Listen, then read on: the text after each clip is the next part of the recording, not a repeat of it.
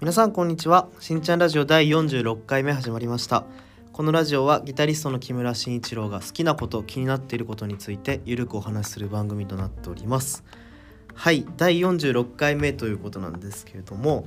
前回はビートルズの「A Hard Day's Night」というアルバムについて紹介をさせていただきまして、まあ、前回といっても前のラジオが3月16日だったので2ヶ月空いてしまいました。楽しみにしていただいている方すみません。はい。結構あの聞いてくださってるって方とあのたまたまお話しする機会あって空いてるねとか言われちゃったんですけどあのまあ早速言い訳というか最近の自分の話をさせていただくとまあ4月5月ねまあゴールデンウィークにはいろいろ実は演奏があってまあちょっと知り合いのお店で弾かせていただいたりレギュラー演奏でホテルの仕事を普段しているのでホテルの演奏の仕事をしているのでそこの演奏なんかもあったりしてまあちょっとその準備で結構追われていましてかなりバタバタだったのでちょっと更新できずという日々を送っておりまして。でえまあそうねゴールデンウィークに関して言うと、まあ、ホテルの演奏はもともと2回呼ばれてたのが1回になっちゃったりとか月のレギュラーの演奏もちょっと減っちゃったりはしてるんですけどたまたまねあの赤レンガ倉庫の方で映画のなんかフェスというのかなイベントをやっていてあのよくアメリカとかで見る車の中でこうシアター大きいの立てて車の中から映画見られるみたいなイベントをやっていてそれは多分予約制でねあのかなりいい案だなと思ってそれぞれ個室になるから人が密集するってわけではないしとても面白い企画だななんて思ってたんですけどそのメインの赤レンガ以外の場所でも普通にシアターが立ってて予約したお客さんはちょっといい席で、まあ、地面に座って映画を見るっていう感じだったんですけど普通に周りからも見れたんでみんな横丁から見てたり屋台も普通に出て出ていてビール売ってたりソーセージ売ってたりしてたんでああこれ小池さんが見たらびっくりするんだろうなとか思いながら。まあね僕はあの規制しまくってる世の中はちょっと辛いなと思ってる派なんでまあこんぐらいいいのかななんて思ってる人間なのであの全然良かったんですけど。まあそんなゴールデンウィーク。僕もちょっと演奏終わりビールと一緒に弾いてくれる子がいたんでソーセージ買って映画は見れなかったんですけどまあちょっと軽い打ち分けを外でしててまあベンチとかあったんでね。ダメですかね。まあいいよね。はい。まあしてたんですけど。6月で言うと 5月はもう演奏ちょっとねキャンセルとかもあってなくなっちゃレギュラー以外なくなっちゃったんですけど6月は6日に日曜日ですね。鎌倉の方でちょっとソロのコンサートをさせていただくのと。20日これも日曜日はギター4人でギターカルテットとして僕の出身の専属学園音楽大学というところの出身のメンバー卒業生のメンバーで4人でコンサートをします。これはねミューザ川崎の、まあ、ちょっとした会場があるんですけどそこで企画をしていて、まあ、今も準備に追われているという感じです。まあでもちょっと落ち着いてきたかな。結構ゴールデンウィークがキツキツだったんで精神的にもあんま余裕がなかったんですけどちょっとだけ今はゆっくり準備をできてるという感じです。でまた最近の話で言うとここ、えっとね、2月ぐらいからかな。YouTube チャンネルのゲーム実況のチャンネルの三人称という3人組のグループがいるんですけどこの YouTube にとっても今ハマっておりまして、まあ、このいきさつを説明すると,、えーと、僕がよく行ってる地元のお店があっても本当地元だから入ったっていうお店なんですけどその人がバンドをやってるんですね。4人組。でその4人組のうちの2人プラスもう1人バンドとは別の人の3人で YouTube チャンネルというのをやっていて。だから僕にとっては行きつけのお店のバンドメンバーの人が YouTuber って感じかな。人数50万人ぐらい登録者数いて結構人気もあるんですけど。これがですね僕は普段ゲームをしないのでほとんどもうプレイステーションも2で終わってるしなんか DS も初期のやつで終わってるしぐらいでまあ小学校中学校の時はみんな持ってるからやりたかったけど自分から買おうとはしないような人間なのででも人がゲームをしてるのを見るのは好きなのでその感覚でゲーム実況のチャンネルってたまに見ることがあったんですけどそのテンションで見始めたらまあハマってしまってとってもね面白いです。やっぱグループ3人だと一緒にわちゃわちゃしてる感じっていうのをすごく楽しめるしちょっとしたこうメンバーのポジションこの人は結構前に行くんだなとかこの人ちょっと後ろから見てんだなとかそういうのも分かってくるとさらに面白かったりするし最初は僕三人称の動画だとなんかラフトっていう漂流生活を送ってサバイバルするみたいなゲームから見始めたんですけど、ま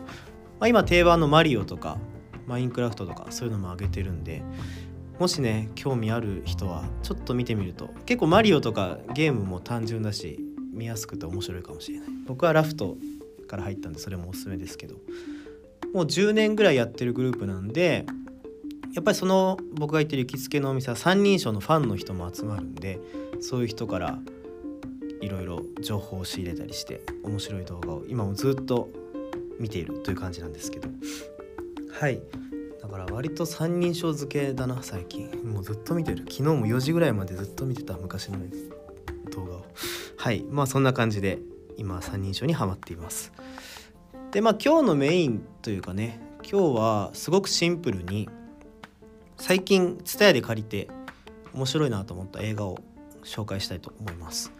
結構僕なんかこういうテーマを決めて喋んなきゃなとか難しく考えちゃうんですけどもう最近見た映画をポンポン言っていくのも面白いかなと思って早速お話していきます。まず、えー、一作品目が「ザ・ハント」という映画で、えー、こちらが2020年の10月に日本で公開された映画で僕もねこれ調べて初めて知ったんですけど制作が、えー、ジェイソン・ブラムという「ゲットアウト」とか「パージ」という映画を制作した人で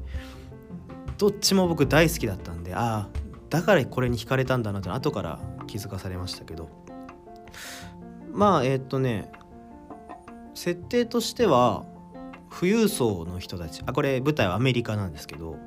舞台というかまあ出てくる人たちはアメリカ人なんですけど富裕層の人たちが娯楽として人間狩りを行うという話です。とってもざっくりした説明ですけど。まあ広いちょっと原っぱ森みたいな開けたとこにまず目が覚めたらその狩られる側の人たちは集められてるんですけどそこでまあ急に撃たれたりとかしていくというもう何ともひどい話なんですけど。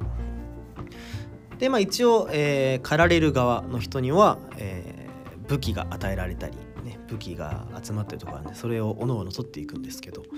まあこうそれを持って富裕層とやり合うわけではなくてただただどんどん狩られていくという話なので、まあ、割とこのざっくりと説明するとサバイバルアクションスリラー的な要素があるのかなという映画なんですけど。てかまあその要素としてとっても楽しめる。結構こう撃たれたり撃ったりっていうのが好きな人はそれだけでも楽しめるのかなと思うんですけど。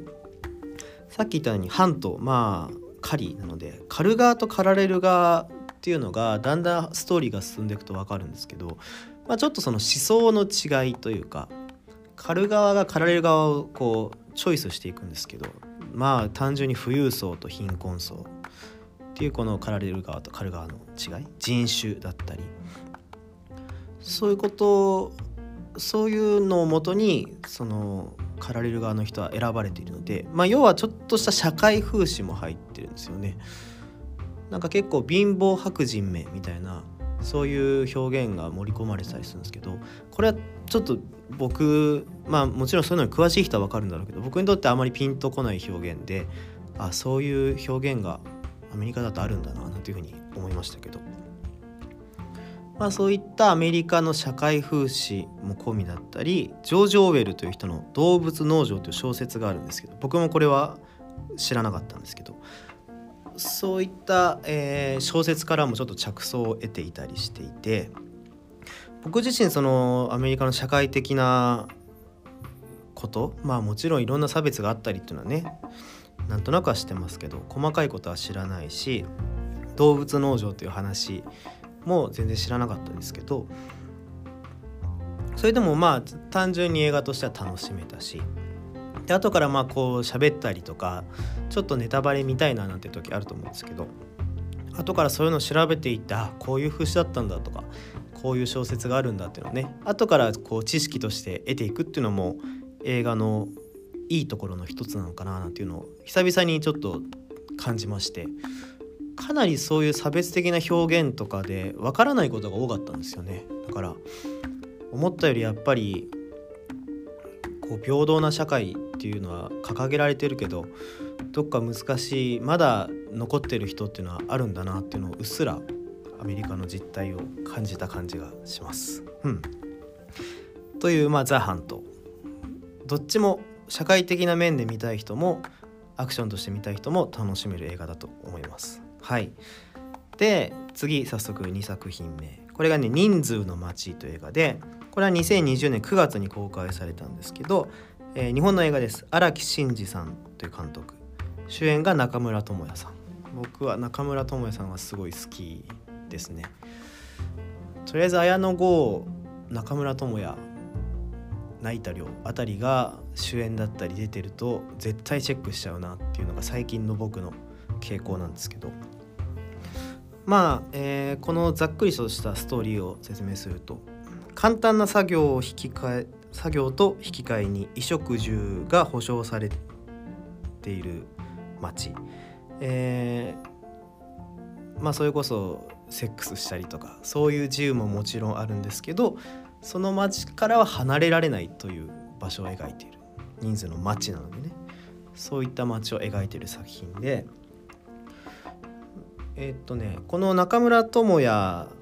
主人公は、えー、借金で首が回らなくなっていて、まあ、ちょっと借金取りみたいな人がボコボコにされてるところをまあこの町を管理してるような人に連れてかれるような設定なんですけどいざその町にいる人も実は私人を殺したんだよねとかそういう人がいたりとか、まあ、いわゆるちょっとはぐれ者的な人しか入ってないのかなっていう雰囲気はあるんですけどあえてどういう人が入ってるかっていうのはそこまで明確には明かされないんですけどでも実はおそらくそこが肝心じゃなくてこの映画は。その簡単な作業と引き換えに食事があるっていうふうに僕言ったんですけどどういうことをしてるかっていうと例えば何かのネットの口コミをたくさん書くとかじゃあ今はいいことを書いてくださいの時間ですって言ってみんなこれよかっためっちゃ面白いとかもう薄っぺらい感想でもいいんですけど。でダメなディスってくださいっていう時間があるとまたどんどんディスってそれをするとご飯が出てくるみたいなことがあったり。あとたまに外に出る時はなんか選挙の時ってハガキが届いてそれを渡して選挙すると思うんですけどそのハガキをみんなもらってもちろん自分の名前じゃないんですよ。これ誰っていう人の名前をもらってそのまま投票に行く、まあ、本来身分証明書が必要だから、ね、本来はできないんだろうけど、まあ、ちょっとその辺は映画なんでね。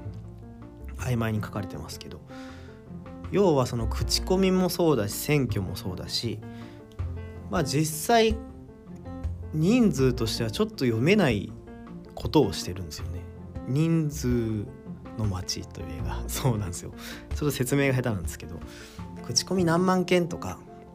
選挙投票何人いましたって。もちろん選挙はもう公平なね大事なことなんで偽りはないとは思ってますけどでもトランプさんが陰謀論を唱えたりまあ、人が数えてたりするって考えると何があるか分かんなかったりはするのかなっていうね懐疑的な目で見ると。まあ口コミなんかまさにそうですよね。何万件 YouTube もまあもちろんそのまんま出るんだろうけどねいい意見ばっかりじゃないこともあるし何万件いいねがありましたっていうのも数字もどうなのっていうそのみんな結構数に踊らされることって日常ですごい多いと思うんですよね。まあ、そういったことへのちょっとした風刺がかかってるのかなという感じ。ちなみにこの街に入る時にみんな戸籍を奪われるんですよね実は。だから実際やってる人たちは日本には行方不明というか存在しないはずの人たちがそういった選挙だったり口コミをやってるという設定になってます。はい、でまあすごく僕は結構口コミ それこそ口コミ見ちゃったんですけど、まあ、なんかあんま面白くないみたいなね意見も多かったんですけど僕はちょっとなんかそういうの面白いなと思ってまあ今で言うとコロナっていうのがねまさに数に左右されがちなことかなと思うんですけどじゃあ感染者が今日は1,000人を超えましたでも検査が多いからだとか何曜日だから多いからしょうがないと思う人もいるしただ単純に数に怯える人もいるしそれは全然どれも正義だと思うんですよね。あの恐れ方って人それぞれだと思うし。かといってコロナなんて風邪だただの風邪だって言ってマスクしない人は僕はちょっと怖いなと思っちゃいますけど。だからまあそこまでコロナに関してのメッセージ性があるかどうかっていうのは別ですけどそういった数というものにちょっとチクッと警鐘を鳴らすじゃないけど針を刺すような映画になっていて結構僕は楽しめました。うん。とっても良かったと思います。だからまあさっきのあのザ・ハントもそうだしハントのはパージとかゲットアウトっていうね僕の好きな映画。パージっていうのがアメリカの映画でアメリカの中で1年に1日だけどんな犯罪も犯していい日を制定したアメリカの話なんですけど殺人も OK そのおかげで日常の殺人が減って年間としての合計の、えー、犯罪は減っているという設定なんですけどだからこの実際はありえないんだけどもしかしたら起こりうるかもしれないみたいな設定が僕は結構好きなんだなっていうのをこの2つをたまたま立て続けに見て感じましたね。その SF 的な秘密道具があるとかそういうのはちょっとあんま面白面白くないとかそういうのも好きですけどそういうのよりちょっとリアルなこう行方不明者って日本にも多いしそういう人たちが実は隔離されてこういう数の作業をしてるのかとか富裕層はこういう遊びをしてるのかとかなんか妙に生々しい話っていうのにすごく久々に触れてとっても面白かったですね。最近だとネットフリックスで「ホムンクルス」っていう映画ね割と話題になってた漫画なんですけど映画化されたりとかそれも見てこれはまああるかもしれないってそういう話ではちょっとないんですけど結構映画はね最近順調に見れているんでまたいろいろ今の TSUTAYA に出てる新作とかえー、ネットフリックスとかその辺の話もできたらなと思ってます。まあちょっと続けてまた更新できるようにねしていきたいので皆さんも楽しみに待っていただければ嬉しいです。はい。それでは今日はこんな感じでこの新茶ラジオ SNS、Twitter と Instagram やっておりますので、えー、ぜひフォローよろしくお願いします。毎週火曜日の19時にこのラジオは配信をしておりますので毎週が嘘になっちゃったね。まあ頑張ります。えー、ぜひご視聴お願いします。あとリクエストなんか送っていただけるようにあのフォームがあるので Twitter のリプなんかでもお受けできますがあの質問ご意見バリソ語でも何でもいただけると大変嬉しいです。それでは今日ここまで。さようなら。